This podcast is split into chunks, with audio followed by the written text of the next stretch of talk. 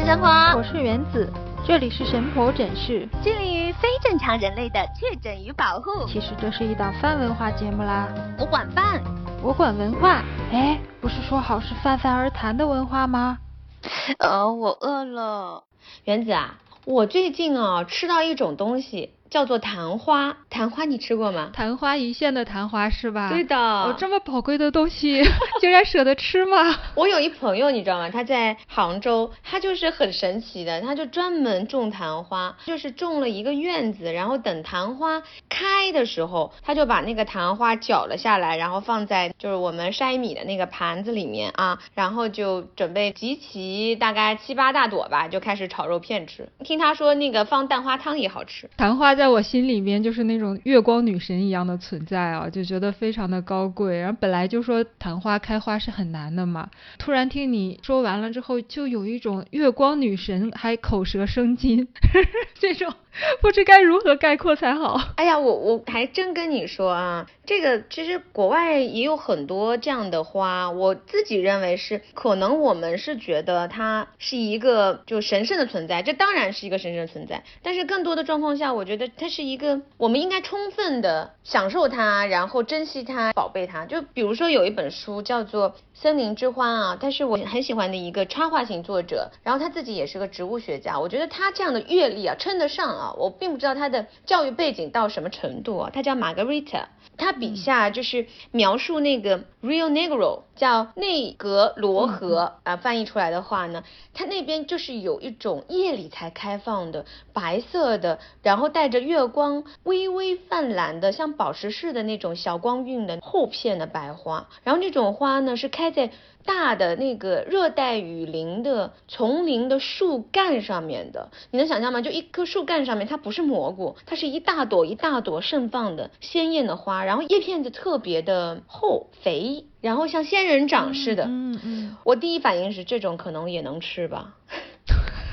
不愧是专业的美食家了，总是想往这个方向上。不过真的真的真的，然后这本书让我觉得非常的温暖吧，就可能也不是为了吃啊，我我是觉得。首先让我感觉到了这个作者他对自然的那种很细致的倾尽一切的爱。首先你得去那种原始森林找那种向导啊。说实在话，深山老林嘛，你肯定会有危险，搞不好遇到什么生猛野兽啊，就啪叽一口就吃了。又可能比如说碰上像万一是非洲这种地方，哎，来个疟疾啊，来个什么登革热你都不知道啊，什么奇怪的病毒，什么奇怪的有毒的昆虫，或者哪怕蛇啊、蜥蜴呀、蜘蛛你都不知道。对对，就不是有专门的那。那种荒野求生的节目，然后都是到那种丛林啊什么的，的确是还是蛮危险。对，完了你去，完了你还记录，记录完了他还不够，他还用自己亲身的经历把它画下来，我觉得这一点让我非常钦佩。嗯。哎，你说到画下来，就是我想到我小时候家里有一本专门讲花卉养殖的书。我很小的时候家里好像一直就有吧，那可能是我爸爸以前会看的一些书啊。虽然我们家的花儿从小我养花养的并不好，但我特别爱翻那本书，因为那本书上面介绍每一种花的时候，它都有插画。它那个插画的风格其实非常类似于我们现在说那个植物图鉴，嗯，但是现在的植物图鉴不是有一些是手绘的，但是还有一些是就拍摄的嘛。虽然拍摄的更真实一点嘛，但是手绘的你会有一种格外的那种美感，尤其是它那种手绘的效果啊，介于我们中国传统的工笔画之间和那种科学的图鉴嘛，就是要求比如说把它的叶子啊，还有它的枝干啊，还有它花瓣的特点要比较还原。的展示出来，但又非常的细致，哎，我就特别喜欢他画的那个画，所以那本书从小时候我家有，一直到现在这么多年啊，几十年，我还经常会拿出来时不时的翻一翻，嗯，就未必会去看花怎么养，但是我会经常去看那里边的插画，我觉得就的确是你说的那种感觉，就好像每一次看的时候就会感慨，哎，大自然造物还真的是很神奇，哎，哎，真的是。其实我说实在话，嗯，有时候让我觉得人啊，很多东西值得珍惜的时候，你把它的美，如果它变成你生活里面的一部分，不管是你如何去留住它，你可以嗯吃掉它，画下它，写下它，记住它，然后甚至于嗯让这种美在你身边流动，变成你阅历的一部分，或者影响了你一部分，我觉得这个就是很温暖的事了，因为你确实就已经成为它的一部分，它也成为你的一部分了，因为宇宙的这种事情，包括温暖的这种能量，我觉得是流动的。就像我们现在在聊这件事情的时候，其实我们也因为这同样的一个阅历，同样的一个时间，然后两个人也会有一些流动。这个事情让我是觉得很珍贵的。哎，你那本书你现在还留着吗？哦，我现在家里也有啊。它是一本现在已经很黄很旧，纸张已经泛脆了，就是你翻起来要小心一点，就是担心它纸会很容易就碎掉的那样的一本书。但我还是很喜欢。嗯，你刚刚就是说起这个温暖的事情啊，让我想到雷蒙德·卡福的有一篇小说，就是他收在那个大教堂的那个短篇小说集里面。那一篇小说，我当时看的时候也是给我这样的很温暖的感觉。它叫一件很小很美的事，台湾是这样翻译的，大陆翻译我记得是好事一小件吧。它是讲了一件听起来挺大，但是后面它重要要讲的事情其实又蛮小的一件事。它大概就讲说有一个年轻的妈妈吧，她叫安，她有一个小儿子刚刚上小学，这个儿子要过生日的时候呢，她就去面包店里给他儿子订了一个面包，嗯，订了一个外星的一个星球的造型，上面还有一些什么宇航员啊，然后用糖霜做的那种月球陨石的表面啊那种效果，她很开心，等着她那个小儿子过两天过生日。他就可以办生日宴了。然后到了他小儿子生日的那一天，他放学往回走，正在跟那个小朋友聊天嘛。过马路的时候，他没有注意，有一辆车就疾驰过来，把他那个小儿子就给撞倒了。撞倒了以后，这个车居然还逃逸了。后来他这个儿子撞倒了以后，他就跌跌撞撞的，后来自己又爬了起来。爬起来了之后呢，他自己呃也能走。后来他就跟小伙伴一起还是往家走，告别了伙伴，他就回家了。回家了以后呢，他看到妈妈似乎也没有什么精神，他妈妈。跟他讲话，他也没有讲话。然后他走到屋里的时候，突然就倒了下去。哎呀，他妈妈当然就很慌嘛，嗯，然后就把这个孩子给送到了医院。后来这个医生检查，就一直告诉他妈妈说：“你不要急，你不要急，你看他外面就是没有什么明显的外伤，应该问题不大，没事的。”他给这个孩子做检查的过程中呢，一直在安慰这个母亲。后来检查完了，也告诉母亲说：“没关系，他只是单纯的脑震荡嘛，会醒过来的。这个只要等着他就好了，就是有足够的时。”间他就会醒，他妈妈就这边联系孩子的父亲，然后在这个医院里就非常焦急的等待。可是他的儿子就一直没有醒。父亲知道这件事了以后，也赶紧往家赶。他的儿子叫奥斯科蒂，嗯，然后他父亲赶到医院了之后，发现他的小儿子也躺在床上。父亲还安慰他妈妈说，医生已经说了没事，你不要慌。但是这个妈妈还是心里觉得非常不安嘛。然后夫妻俩就一直在这个医院里守着他这个小儿子。后来呢，一个晚上过去了，然后到第二天就是。你知道陪床是很累的吗？虽然是他那个儿子在那里沉睡，并不需要他们就是做什么，但是他这种身心的煎熬啊，让父母两个人都疲惫不堪。后来他们商量过后，就决定丈夫先回家去大概冲一下澡，然后把家里的狗喂一下，然后再反过来就夫妻两个人换班嘛。等他爸爸赶紧就开着车往家赶，赶到家里了之后呢，他定了定神，准备要喂狗的时候，家里的电话就响了，一个声音在电话那头问他说：“有一个蛋糕，你们。”没有取走，然后他爸爸就并不知道订蛋糕这件事嘛，他就问电话那头你在说什么呀？然后那个声音就说有一个十六块钱的蛋糕你们没有取走。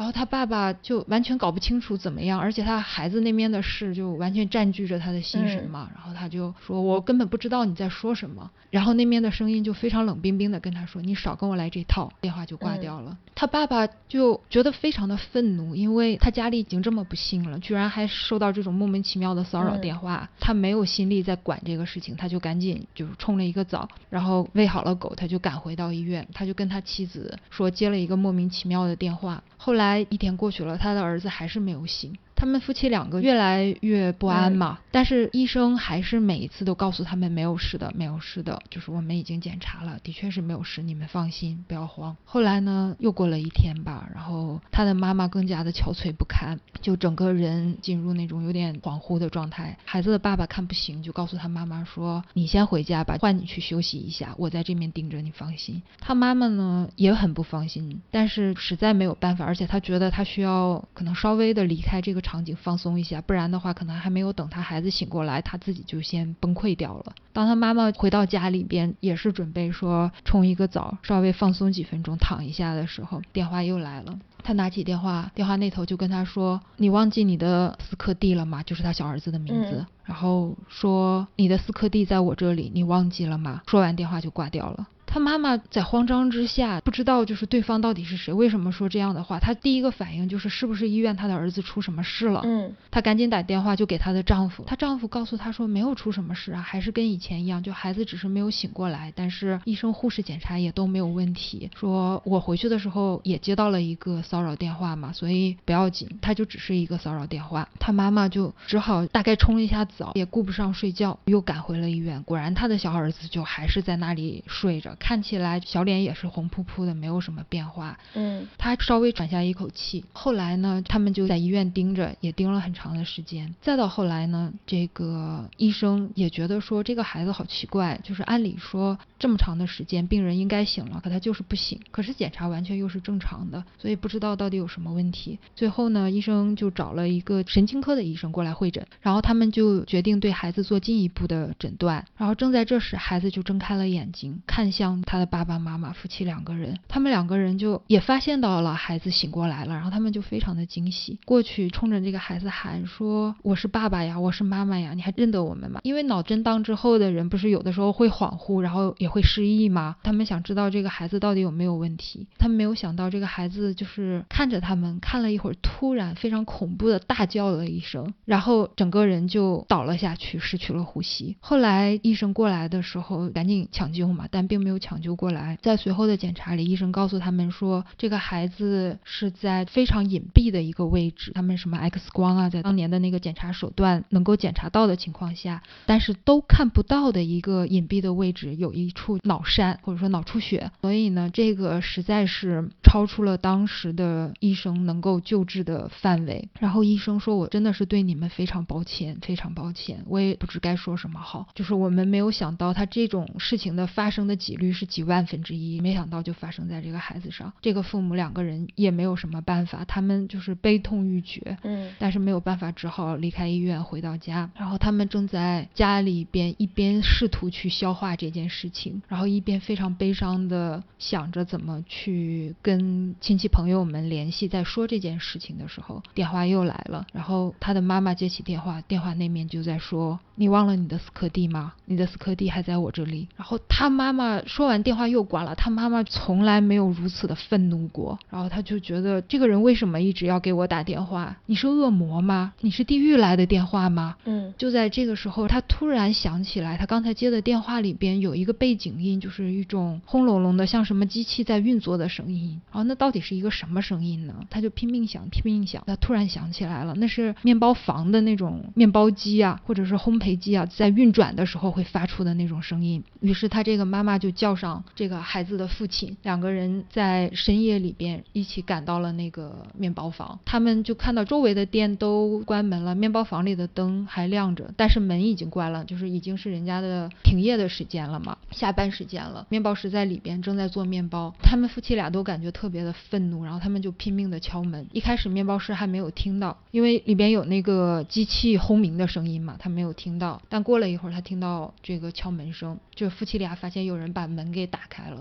然后他们就看到了那个面包师。那个面包师可能是因为做这一行的，所以长得比较胖。这个年轻的妈妈就觉得面包师满脸横肉，而且眼睛很小，就一副非常凶狠的样子。他手手里头握着一个擀面杖，一副特别不好惹的样子，把这个擀面杖在另一只手里就不断的颠来颠去，颠来颠去。然后面包师就问他说：“你们是谁？”说：“我们已经停业了，你为什么要这个时间来？你们不要惹事。”那个妈妈就是又生气，她觉得她太愤怒了，她的这种愤怒从身体的最深处燃烧，然后她觉得她现在似乎比她面前的这两个男人加起来还要强壮，然后她想要找面前的这个人算账。这个时候，他就跟面包师说：“我是那个跟你订了蛋糕的人，我是斯科蒂的母亲。”面包师想起他来了，然后面包师就说：“你现在要带走你的面包吗？他已经在我这儿放了一星期了，你现在可以半价买回它，你不要也没有关系，你们不要惹事，不要惹事。”然后他一边说着，还是在掂着他的那个擀面杖。嗯就在这个时候，他的母亲就指着面包师说：“我的儿子就在一周前死掉了，我没有想到你会这么一直来给我打电话，你这个混账，我想杀了你。”面包师听到他的话就愣住了。过了一会儿，面包师说：“你们进来吧。”他就让开了地方，也把他那个擀面杖给放到一边，说：“你们现在可能需要吃点东西，我希望你们能吃点我做的面包圈。你们现在得吃东西，你们往里边走。这个时候吃东西就是一件又小又美的事情。”嗯然后呢，这个面包师就给他们端出来热腾腾的肉桂面包，然后又给他们放了黄油和抹黄油的刀。他们夫妻两个人就坐在桌子旁边，然后面包师一边给他们拿这些东西的时候，一边跟他们讲说：“我觉得对你们很抱歉，但是我实在不知道该如何表达我的这种抱歉。其实，在很多年前，我也不是像现在这样一个人，但我说这个话也并不是为了找一个理由去掩盖我的这种抱歉，为我的所作所为似乎找一个借口，并不是这样的。我对你们所做的一切，我觉得很羞愧，所以请你们吃下这些面包，尽情的吃。这两个人就拿起那个面包圈开始吃起来。这个时候，他们就听着这个面包师在给他们讲，他是一个怎么样的一个到了中年也没有结婚的人，然后他的人生有种种的失意，有种种的挫折。一边面包师跟他们讲着这些的时候，一边就跟他们讲说：“你们把这些面包都吃光，想吃多少就吃多少，全世界的面包圈都在我这里。”他那里边就说，年轻的妈妈就觉得非常饿，然后她觉得面包又香又暖又甜。这个面包师说的话，他们也认真的听着。当他们把眼前的面包圈都吃完的时候，面包师又拿来了一条黑面包，然后说：“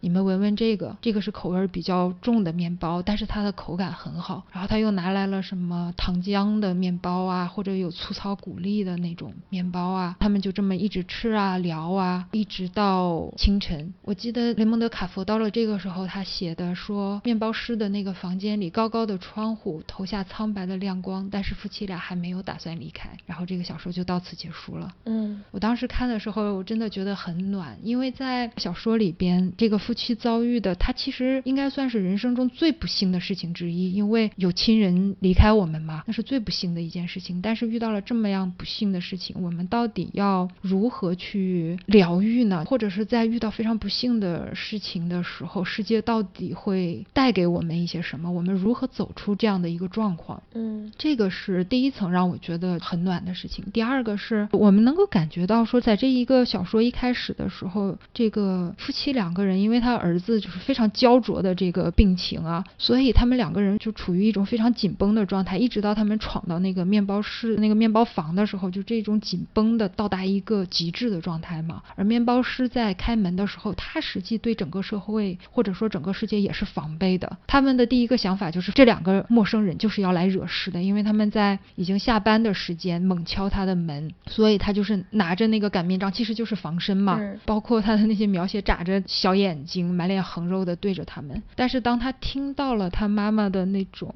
非常难过，甚至说我要杀了你的时候，就是一下子整个人就知道他的打的那种毫无感情的那些电话都意味着什么。他可能是他的无心之举造成了什么样的伤害，在那一瞬间他马上就软化下来了。而他请对方吃面包的时候，就是也使对方两个极其难过的人，我们不能说他找到了人生新的希望，但是似乎开始有了那么一点点力气。那些面包进到他们的肚子里，似乎也开始对他们的这个巨大的悲伤有一点点小小的帮助了。嗯整个世界的温度都开始变暖了一点点。我记得我以前跟你说过，就发生在我自己身上的一件小事，就是我有一次在我们家的这个小区里走的时时候，在楼下看到一个小孩子在那里就是折树枝儿。我本身是不太喜欢，就是有那种熊孩子会去折花啊，或者是折那种树枝的。当时我就会问那个孩子，我说你为什么要折这个树枝啊？当时那个孩子看了我第一眼，他就没有吱声。但是他还在那里折。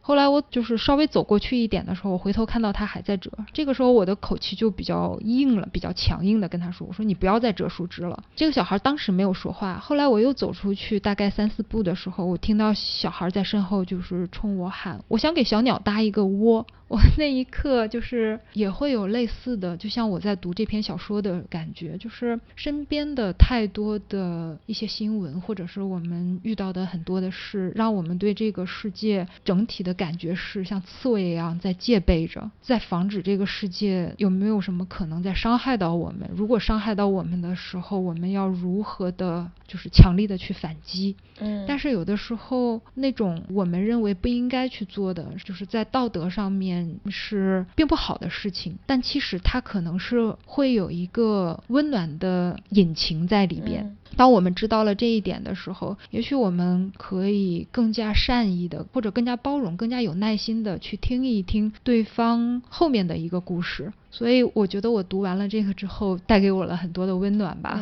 我想起了那个《海街日记》里面就姐姐们说的一句话，说爸爸虽然失败，但说不定是个温柔的人呢。这句话也让我觉得。很温暖，嗯，是的，是的。他的导演其实是呃日本的市之愈和导演，这个导演其实最近的他有一本书吧，其实也很长时间了，就是写那个树木希林的，因为他跟树木希林有过六次的合作，那这本书也让我觉得很温暖，我还拿到了签名。这个书其实最早的时候，它并不是一个所谓的作品，它其实等于是因为这个非常突然的。离去，树木希林的离去，然后造成了就是这个回忆吧。他原来也不想要去写这个东西，他甚至在书里面也非常直白的说，除了悼词之外，我遵守与树木西林女士的约定，近一年来拒绝了所有的电视和杂志的作为转述者的采访。然后后面他等尘埃落定之后，他又用树木希林的女士说法，为了。摆脱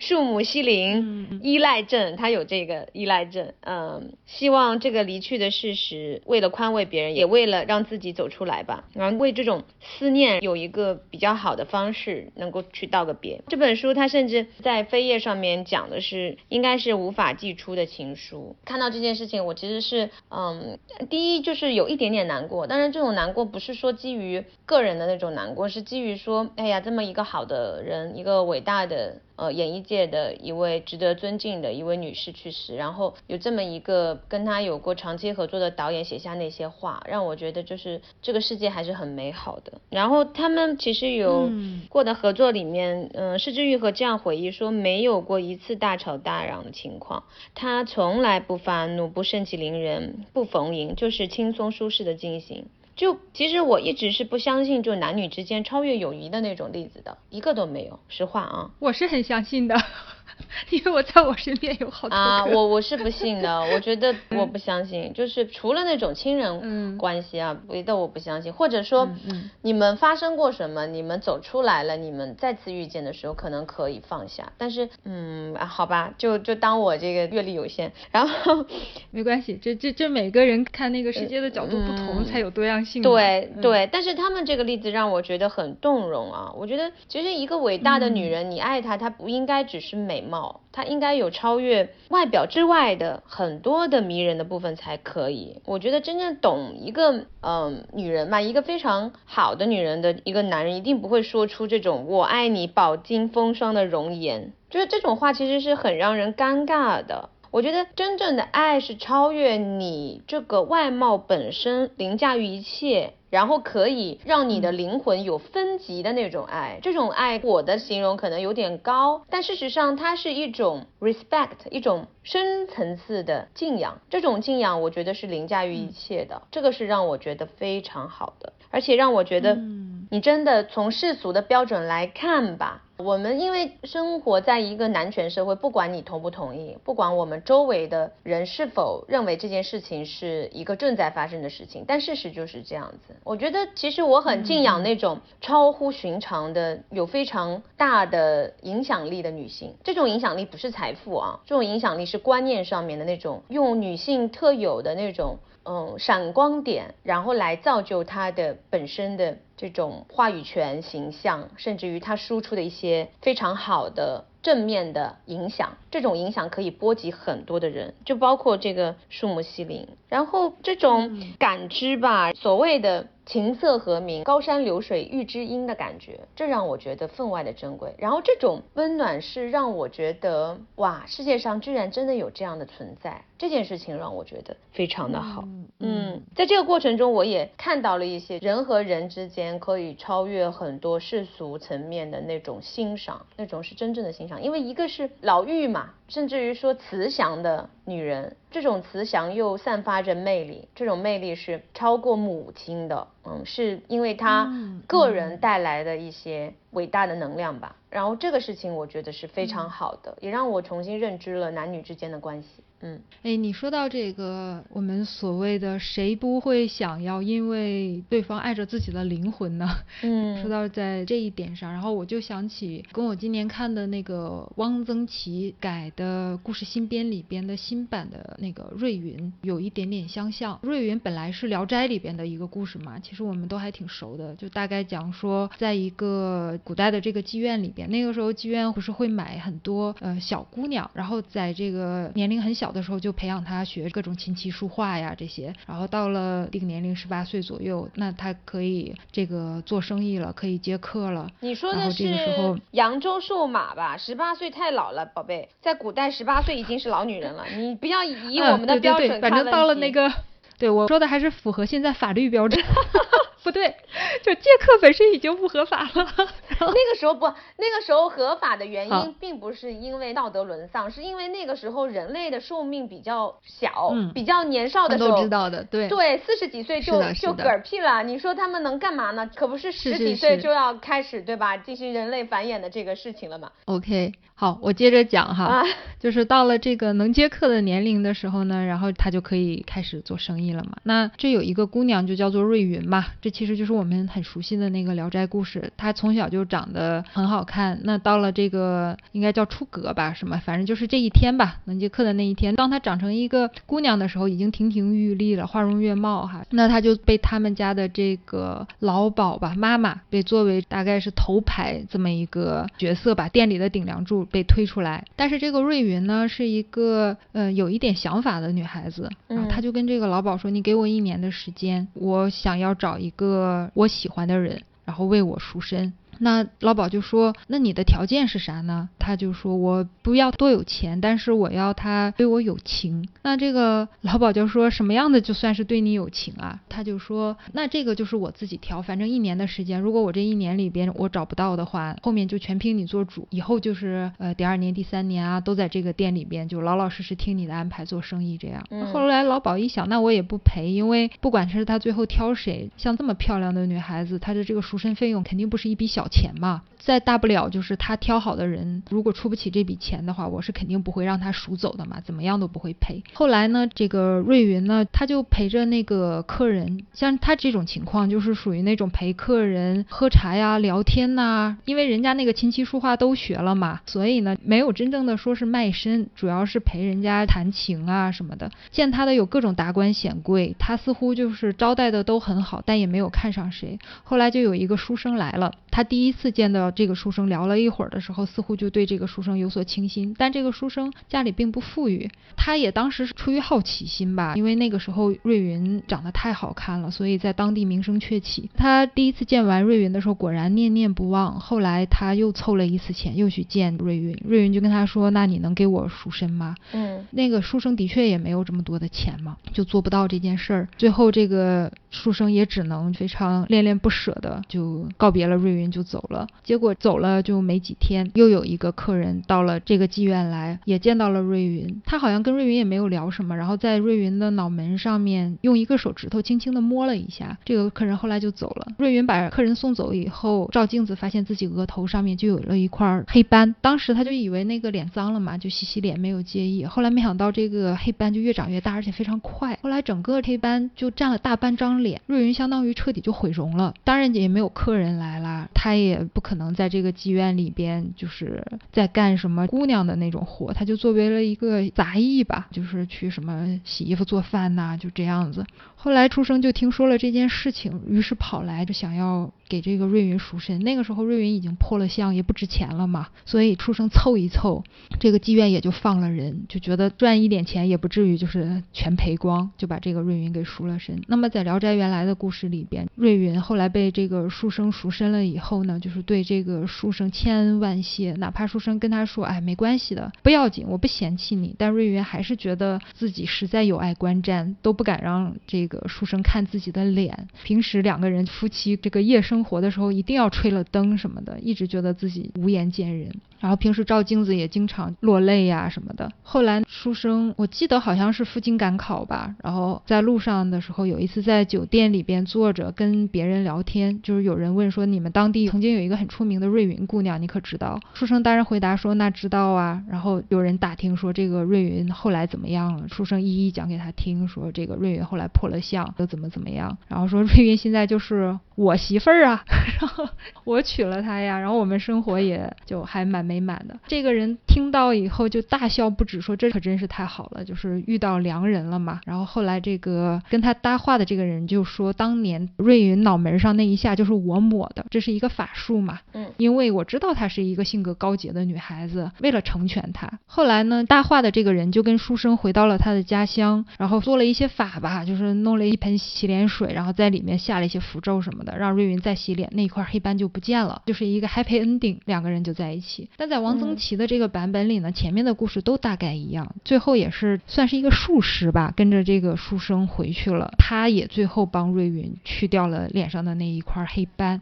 去掉了以后，瑞云自然是非常高兴啊。而他前面的描述里边，瑞云也是一个跟原著性格有一点点不同，就是前面这个瑞云是非常有主见的一个女孩，在这个望曾祺版本里边，包括他后来书生给他赎了身之后，瑞云还问这个书生：“那你到底嫌不嫌弃我脸上这块斑吧？如果你嫌弃的话，我现在就走，你不用因为你给我赎了身，救过我，好像要帮人帮到底啊，有什么道德的束缚，你不用考虑这些东西。”我就问你是不是我脸上有黑斑，你依然可以无所挂碍的喜欢我？这个书生当然就答应他，OK 是这样的，我的确是并不介意你这个黑斑，瑞云才跟他过日子。等到了后来，瑞云把黑斑洗掉了以后，他自己是非常高兴的。但是后来就讲说，又到了晚上，黑斑洗掉的这一天的晚上，书生看着瑞云，反而觉得哪里不对劲，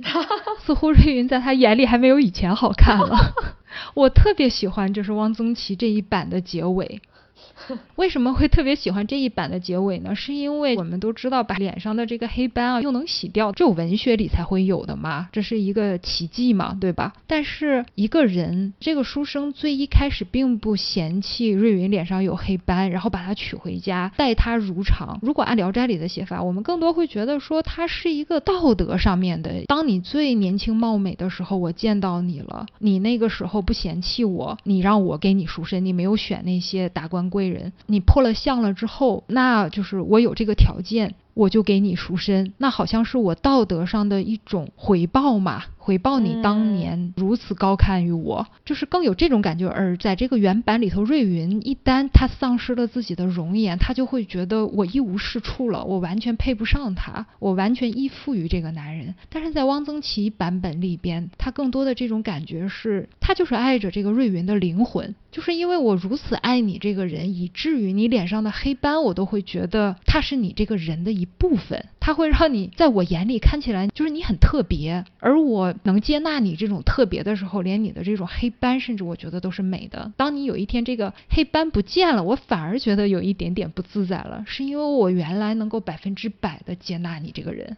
所以这个故事就让我觉得很暖吧。虽然故事的底是《聊斋》，它是一个传奇，就是我们说就是中国的古代的这种传奇小说，分智人和智怪哈，这是智人的那种小说，它有很多的这个不真实的这种设定。但是这个汪曾祺给改完的这个版本，我是觉得它有很多的我们向往的一些真实的东西会在这个故事里边出现。嗯，有意思。嗯，我想说的是，我最近的一本书叫做《人类的当务之急》，是张广天写的。这个书呢，它其实也是一本小说吧，但是呢，与其说小说，不如说是一个就是先锋导演的手记，就类似于风，我们可以说是。疯子的疯特别好玩儿，它里面有什么缅甸之行啊，朋友落难啊，维也纳演出啊，情人鬼怪各种超级女生，反正怪怪的一本书，那特别畅快。这个人也有意思，张广天，因为他主要是作曲嘛，他其实不是一个所谓的导演，也不是一个剧作家，也不是一个小说家，但是他因为杂这个概念，从音乐人角度出发。去讲解文化或者说讲解人性的时候，他有特别的古怪的视角，这个古怪让我觉得特别好玩。他其实，在介绍自己的时候，并没有什么正经的话啊。我给你举个例子啊，他说自己是有个读书人，梦中得一壶好酒，惊喜之下呢，正欲烫酒畅饮，不料被枕边妻子叫醒。读书人悔恨交加啊！他说：“要是我不烫，直接喝掉就好了。”对，就形容自己爱酒啊。然后呢，嗯嗯，还有说：“哎呀。”可恨的是，我喜欢恶作剧，看某些严肃而深情的人士呢，义愤满腔，或雅士墨客低吟慢唱，无人之高洁，便忍俊不止，然后疯癫忘形。但意思就是说自己很嗤之以鼻嘛，这种状况。他要干的事儿是什么？少时曾约友人一起，半夜三更将上海人挂在寒冬腊月的鸡鸭鱼肉一一剪掉，半条街洗劫一空。不为贪心，只图一瞥邻里街坊翌日醒来后的惊愕万分。你能感知吗？这个事情我们以前其实都想象过。我现在都放到那个街边，哇塞，这边如果有把剪刀，没人看见，四下无人，我全部递了回家。如果我的胃口吃得下，我觉得挺好玩的。就看到啊，我的肉呢？啊，我的肠子呢？就很有意思，你知道吗？就是这种，你不会实际去做，但是在脑子里想象一下。会意淫，你知道吗？对对对，我前两天的时候跟朋友出去逛商场吧，我们站在一楼大厅，现在那个商场不大部分都是中间大的那种天井掏空，然后你站在一楼就能看到二楼、三楼就这么样的一个结构嘛。嗯。然后二楼的时候有一家可能是果汁店还是咖啡店吧，它就是那种开放式的，呃，你站在一楼就能看到，就是远处小小的人一个一个一个一个的座位坐在那里，然后我跟朋友说，我好想有一把单弓打过去，把一个一个都打。倒，好吧，就是这种，你在脑子里头歪歪一下，特别好玩。然后他又是一个极度的尊重女性的这么一个人，然后他很好玩，他说突然。成为极端女权主义分子，认为傍大款是美色恐怖主义对男性霸权的有效袭击，然后严重同意贾宝玉女人是水，男人是泥的论断。哦，看着女人弃暗投明，纷纷向弱男子投怀送抱，窃喜不已。你觉得这个人多好玩？然后这本书啊。你知道我温暖的部分，它其实是凌驾于我刚刚说的内容特质的那个内容，咱们都是喜欢看的人嘛，但肯定会喜欢，因为确实是一个有趣的人。然后我这本书收到的时候，我跟你讲呀，感动坏我了，它是一封挂号信寄来的。现在寄挂号信的人真不多了。这本书呢是夹在挂号信的那个纸板的中间，外面是用纸板全部都把纸板熬在一起嘛，就外面形成了一个保护的一个厚的套。然后呢，嗯嗯，里面的这个书啊是用那个以前咱们的报纸，用非常工整平整的方式，优雅的包好的。然后每个细节都是平的，你摸上去是滑的。然后细节在报纸和报纸粘连的地方用胶带平整的包好，也都是每一个缝是细的，是直的。外面呢放的一张邮票，那贴了一张邮票。这个邮票呢是赤然马牌的纪念版。赤然马牌你知道吗？这种古董，就是夏商时期的，呃，其实是皇帝拿过来快马加鞭给到，就是旗下的人指令说这个东西很紧急，你必须给我办了，就是这样的一个令牌。对，加急件。但是你想想看，一封挂号信哦。他用这样的方式来表达说我很着急的想要把我的快马加鞭的真诚送到我手上，我能感受到这种温存，啊，又，让我感动坏了。嗯，真的。嗯，你是这种感动更多的是来自于说这本书的作者对你想要表达。我觉得这个挂号信是谁寄的，我并不知道，因为这本书是我买的，哦然后所有的作者、我的朋友、哦我的那些作家朋友，他们所有的书我都是买的，因为我自己也是写作者，嗯我非嗯常明白一个写作者的心。我觉得对一个写作者最大的尊重就是你亲自去购买他的书，嗯而不是说你送我一本吧，对不对？我问他们，我说嗯你写嗯新书啦，怎么怎么样？对方因为客气肯定会寄给我的，但是这个书的钱不重要，重要的是这份心意和嗯你对人家表达的那种尊敬，我觉得这个比较重要。嗯嗯嗯然后我收到的时候，我的整个人你知道吗？是充满敬意的。我至少能这样表达，就是卖书的人和写书的人，他们都很尊重这本书。是的，是的，它似乎就是比我们现在说的大而无当的那种豪华包装，它反而更能够打动一个人。对，就是它明明是慢的，但是它在告诉你说，嗯我其实我已经尽力快了，你能不能感受到？如果你感受嗯到了，我很高兴，嗯嗯。对不对？是的，你刚才在说这本书的时候，就是说到它这里边这个作者非常有趣，然后他会有很多的我们不会真的去做，但是我们歪歪起来的时候，又会让我们觉得我们好像不是只生活在呃这个世界上循规蹈矩的一个人，我们似乎在内心里面有突破我们现在的年龄，然后突破我们现在的身份的一些充满个性吧，或者是充满率真的一些想法。就这一点让我想起了陈春成的《夜晚的潜水艇》嗯这个也是陈春成的一个短篇集嘛，就是我感觉最近在一两年里边还挺火的。我读到这本书还算比较晚，嗯，但是我还是很喜欢。我也买了，就是嗯，是朋友跟我推荐的，嗯那我比如说，它那里边有一篇《裁云记》，就是讲一个人，他主要的职业就是裁云彩。嗯 然后呢，我们想一想，我觉得这个点子本身就非常的好笑，就是为什么要裁云彩呢？是因为一般的云彩呀，它的形状就不规则，一丝一缕的，然后呃，让人觉得就是特别的不整齐，所以有专门的这么一个工作，就是要把这个云彩呀裁成一朵一朵，就像卡通简笔画里边的那种胖胖的、圆圆的，然后这个边儿要是波浪形的这种云彩，这样的云彩啊都是人裁出来的。这个主角就负责这个工作。想一想这个设定，我就嗯觉得特别可。爱。嗯，他的主要工作呢，就是在一个山顶，正因为就是云彩啊，都会每天夜晚的时候呢，就会从这个山谷里边开始弥漫，开始就相当于这个山谷是云彩的原材料的这个生产基地。当这个云彩聚集多了，每天清晨的时候，就慢慢的从这个山谷里开始漫出来。那他们这个云彩裁剪所就正好在这儿，那那都是有这个自动化的机器啊，把这个飘上来的云彩聚集好，然后裁成合适的形状，再飘出去。这个主角呢，就负责看着这个全自动化的机器，然后不要让它出什么问题，或者是呢，有一些云彩呢，万一出现了问题，因为后来云彩也可以去接一些广告，因为它既然可以裁云彩嘛，就可以把这个广告镂空的打在这个云彩上，让这个广告满哪里飘，飘了一段时间了，有的时候这个云彩就是要蒸发掉了、破掉了，这个主角还要开着飞机去把降雨弹扔到云彩里，砰的一声，这个云彩就变成雨落下去了，他就做这么样的一个工作。嗯那我觉得这个书里面后来还有有趣的设定，他就是说他做这份工作实际并不需要他干什么嘛，因为人家机器是全自动化的。那他真正就是喜欢的东西是什么呢？就是他会关注一些对这个世界看起来完全没用，但是他自己觉得还蛮有趣的，比如说什么永动机的原理，比如说远古海洋动物。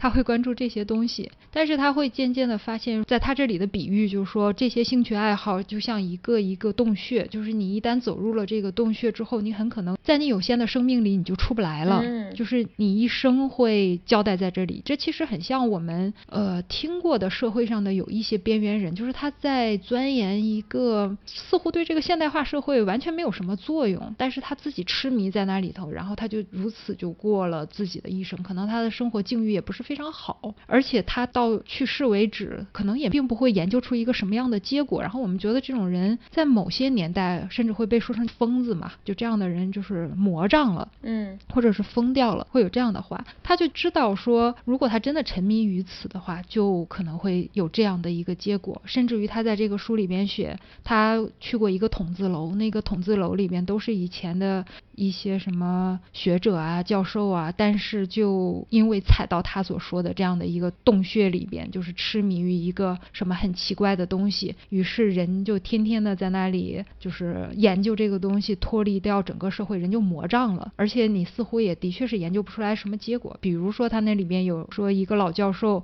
就在研究怎么对一副极难的对联儿，一生就在研究这个东西。还有什么本来是一个音乐学家，后来就是在一本书里发现了某一首巴赫的曲子可能是一个什么什么样的密码，然后他就一直在那里研究，最后成了一个高超的密码学家。嗯，但是他又并不想去给别人破译密码，然后还是每天在研究这个音乐和密码的什么，就是我们听起来特别不靠谱的一些事情。所以他自己总是没有办法解答自己的这个困惑，到底在他这个有限的生命里边，他怎么防止自己掉到某一个洞穴里边去？然后他这个故事啊的结尾给了一个特别出人意料的一个像童话一样的结尾。他大概就是说，后来他在山里面就是遇到了狐狸，他那个狐狸也很有意思。狐狸定期要下山，下山去干嘛呢？下山去看电影。就是狐狸特别爱看电影，他要化成人形去电影院，所以一来二去他跟这个狐狸很熟。后来有一次，这个狐狸他们打麻将还是打扑克，三缺一，然后就把他给叫去了。结果他一问说：“你们赌什么呢？赌钱吗？”然后人家说不赌钱，因为钱对动物们没有用嘛。跟他一起赌的除了狐狸，还有一只乌龟，还有一个什么小动物，他们是赌命的。然后呢，没有想到意外的这个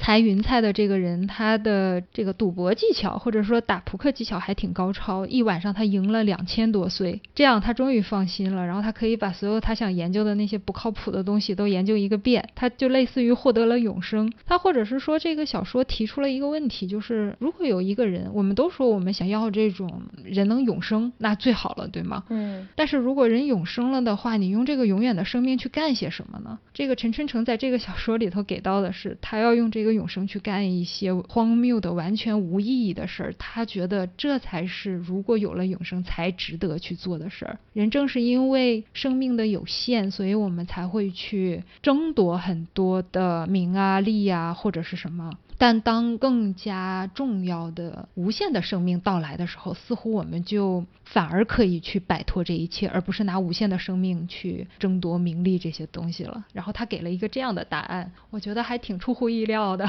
哎呀，很有意思。嗯，其实我们在看一些这样子的想象空间的时候，其实也是在自己审视自己人生的意义嘛。其实这种审视带着一点戏谑自嘲，或者说有一点对自己不成功的一些解脱吧。其实这也不是一种价值观吧。我觉得这是一种有趣的生活方式，不应该它被变成一种所谓人类必须有这样的价值观的这样的一个东西。我觉得这个也是呃容忍美好温暖的事，就是你不能总是以很世俗的观点来看，说这个事情应不应该有没有用，对不对？有那么多可爱的人还继续。嗯，沉迷在自己你说魔障的事情里面，其实挺好的。嗯，就像我在那个知乎上面曾经看到有一个问题嘛，就是问你有没有一些人生中的中二时刻。我记得有一个回答是说，他如果拿着伞，比如说那天没有下雨啊，然后他就是手里拎着一柄长伞的时候，如果他走在街上，突然发现，哎，一条小巷里头没有一个人，那他如果手里还拎着一把伞的话，他会突然忍不住就舞起来。嗯，然后我觉得就特别可爱，就像这样的回答。就是人生中会有那么一些时刻，它的存在并不是为了某一个宏大的主题，或者我们一定要怎么样怎么样，人生一定要达到一个什么样的高度才不枉活，而是我们正因为抛掉了这一切，人生中的某一刻才显得特别的浪漫和可爱。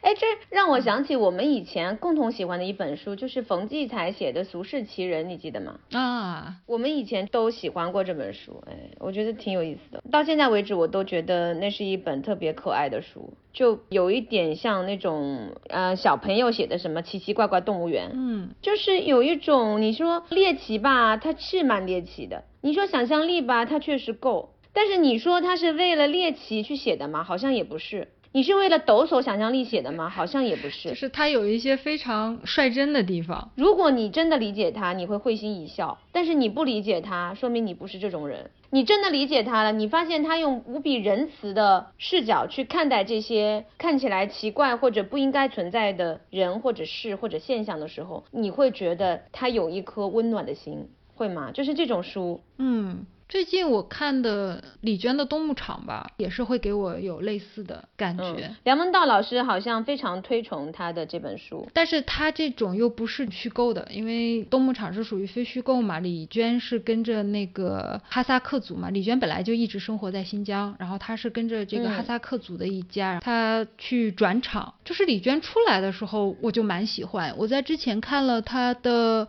走夜路，请放声歌唱》和《阿勒泰的角落》，我就还蛮喜。喜欢丽娟，但是我没有想到，就是今年在看她冬牧场的时候，我觉得。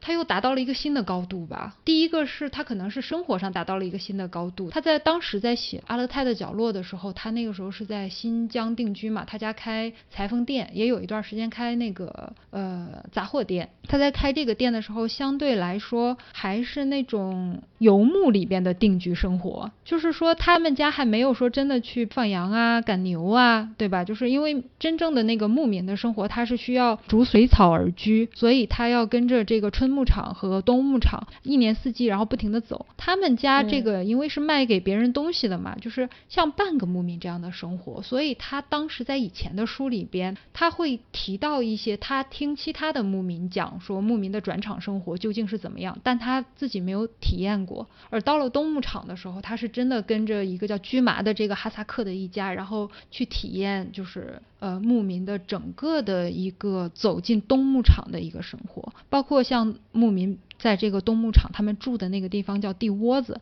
就是它有一点点类似窑洞，但是他们是往地下挖，所以他们相当于是住在一个坑里边，是这样的。因为那个地方就是戈壁，风沙之大之寒冷，完全不可能在上面去搭一个帐篷去过，所以牧民们就是被迫的要活在地下，等等等等的，包括像。这个李娟，我记得在书里写到说，寒冷的日子总是意味寒冷正在过去。我们生活在四季的正常运行之中，寒冷并不是晴天霹雳，不是莫名天灾，不是不知尽头的黑暗，它是这个行星的命运，是万物已经接受的规则。鸟儿远走高飞，虫蛹深眠大地，其他留在大地上的，无不备下厚实的皮毛和脂肪。寒冷痛苦不堪，寒冷却理所当然，寒冷可以抵抗。其实这里的寒冷就好像我们自己生活的很多的磨难是一样的嘛，就是我们在就是当这个生活中的一些坎坷磨难到来的时候，我们往往会在当时会觉得非常的困难，或者是说那个坎儿我们好像就过不去了。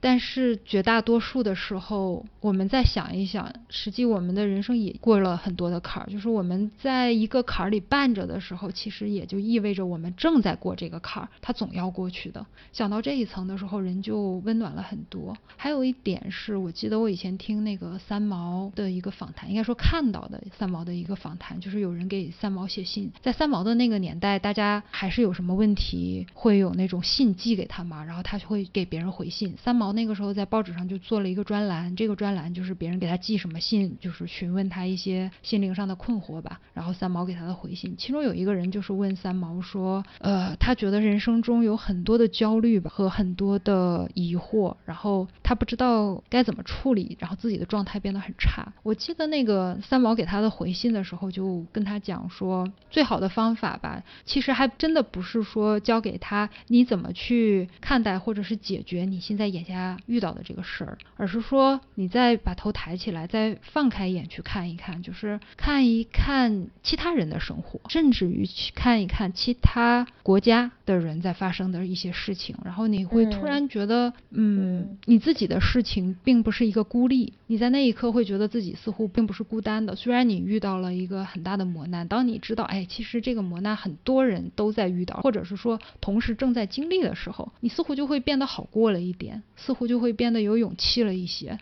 那我看冬牧场的时候，就是也会有这种感觉。然后因为你在那里看，你会觉得，哎呀，这个哈萨克的生活真的是很难过，因为他们到冬牧场的时候，温度会跌到零下三十多度。就是在一个大城市里边吧，我们每一天如果是在生存在物质这个方面想的话，我们是希望自己的日子总是变得更好一点，对吗？没错。就是我们的最低点是什么样的人呢？就是那些流浪的，比如说捡垃圾的人、收破烂的人，是不是？就是流浪汉，但最后他可以可能靠着一个垃圾桶或者靠收容所什么这样活下来。但是当人脱离了人群的时候，比如说他在冬牧场那样的地方，他不是说我我要活得更好，而是最基本的我要活，我只是要活。包括我们就是现在会觉得，哎，少数民族有很多真的很热情，就是比如说你打马经过了其中的一家，然后你就可以推开门，这个时候人家主人就会看到，哎，有人来了，完全是不认识的陌生人，他就会给你上茶，给你上吃的。我们觉得，哎，他这个少数民民族真的是性格如此的这个热情。那李娟在书里面就会提到说，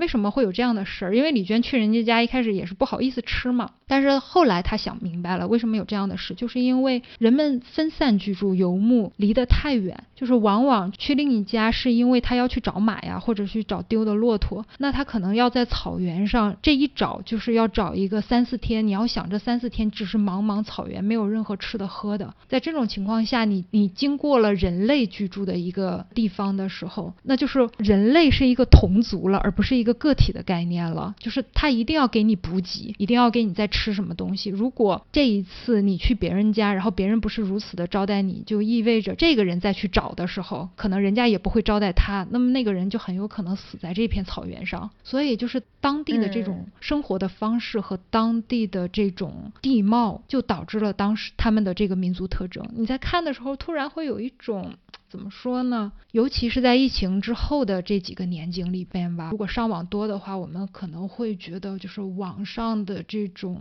噪音会非常的大，好像大家总是在争吵，戾气都很重。人类命运共同体，我觉得这个事情也是很重要的。对对对，你看那个的时候，真的会有这个，就是我们都是人，无差别的爱吧，反正不管是不是人吧，哪怕一个小动物也应该是。但是我觉得这个东西其实也就是在一个疫情。或者灾难的角度下面看，他会更受震撼。我还有一本书推荐啊，最后一本，就是《淡豹的美满》。他其实现在也算是一个非常知名的青年的新锐的作家。他的这本书呢，其实。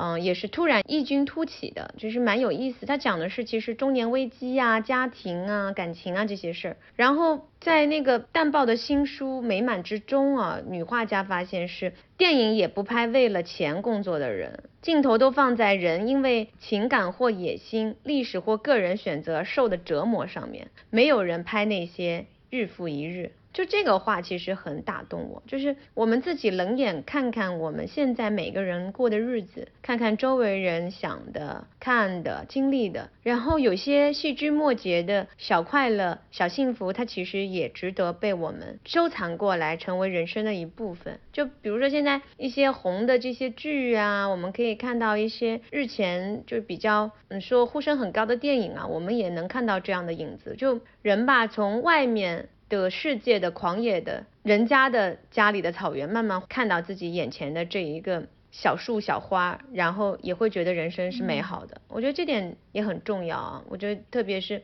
经历了那么多，看到那么多变故之后，我觉得人他能够回来找到自己，我觉得这个就是温暖吧。嗯嗯嗯嗯，哎，你刚才说到的日复一日的这种平时的生活，就会让我想到，就是我们的生活对我们每一个人的这种损耗吧，就好像我们自己生出来是崭新崭新的，然后我们一直认为说自己实际上应该在不停的积累和不停的成长，我们会变得越来越强大。但是似乎过了某一个年龄之后，我们会觉得自己在被日常的生活不断的磨损着，似乎我们变得好疲惫，然后有一些问题在发生，这些问题最后我们没有解决掉，它只是过去了嘛，就是它自然随着时间这件事情又过去了。但是到了某一个节点，似乎这件事情它又发生了，然后不开心的事情如此的反复，人似乎一点一点消磨掉了对生活的那种热情和珍惜。我今年看到了有一本书是那个蛤蟆先生去看心理医生，也是今年出的比较有名的一本书吧。嗯，这本书还很有意思。我是今年去那个呃旅游的时候，在成都的那个方所里边看到了这本书，然后我就站在那儿把这本书给看完了。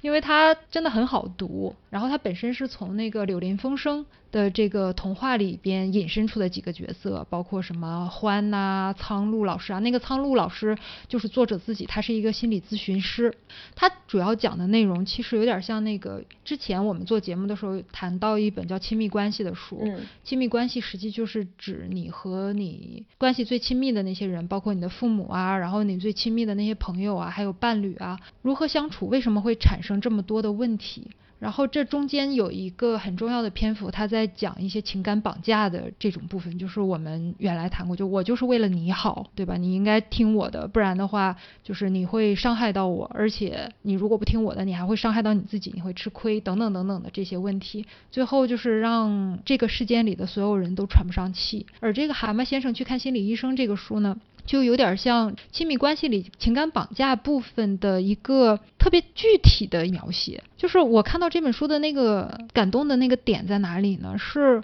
嗯，我发现就是书的切入的角度和写法非常重要。就是说，它的内容，如果你看过亲密关系的话，你会发现说，哎，它这不是老调重弹吗？它只不过是把已经成型的一些理论，然后换了一个像讲童话那样的一个方式给重说了一遍，这有什么好？新鲜的，但是如果你能看进去，你看着看着看进去了的话，你会突然发现说，有一些前人已经做过的一些社会科学方面的结论，当它作为像教科书一样啊，板着脸灌输给我们的时候，我们就有点像听一个新闻，哦哦，我知道了。就像这样的一个感觉，或者像我们学教科书，哦哦，我知道了，我背下来了，就会有一点这种感觉。但他换了一个写法，或者是像童话，或者是像朋友聊天一样，我慢慢聊给你听。然后他很具体的，就是你听着那个蛤蟆在跟他找的心理咨询师苍鹭，然后再说他是怎么样被他的什么好朋友欢呐给伤害掉，怎么样伤了他的心，他每天如何的心情的灰暗啊这些东西的时候，你突然有一种离你非常近。嗯，好像一个朋友在给你讲，或者是你会觉得在某一刻发生在你自己身上的事情被这个蛤蟆给说了出来，你会突然有一种代入感，你会一下子以平等的一个心态慢慢的接受这件事情，然后他反而这个童话会觉得更加的难忘。我觉得这个就是温暖的书的一个很大的特征。为什么我们看了那么多的正确的、权威的东西，都没有给我们很大的触动，反而是我们小时候听到的很多的童话会让我们记到现在？我想这就是其中的有一个道理，就是某一些书也许道理是颠簸不破的，但是它换了一个视角，它能够平视你，而不是一个权威的角度在俯视着告诉你。你就是因为自己心里有这样那样的缺陷，所以你自己才过不好那一生。似乎那种平视的视角，就是大家我们都会犯这些错，我们都会遇到这些坎坷。嗯，你也遇到了，我也遇到了，但我们可以试着有发生那么一点小小的改变，只要小小的努力那么一点点，哎，也许我们的这个人生会有所不同。我们日常的这种痛苦似乎都能得到某种缓解。哎，这个就是我觉得写书的角度很重要。嗯，确实。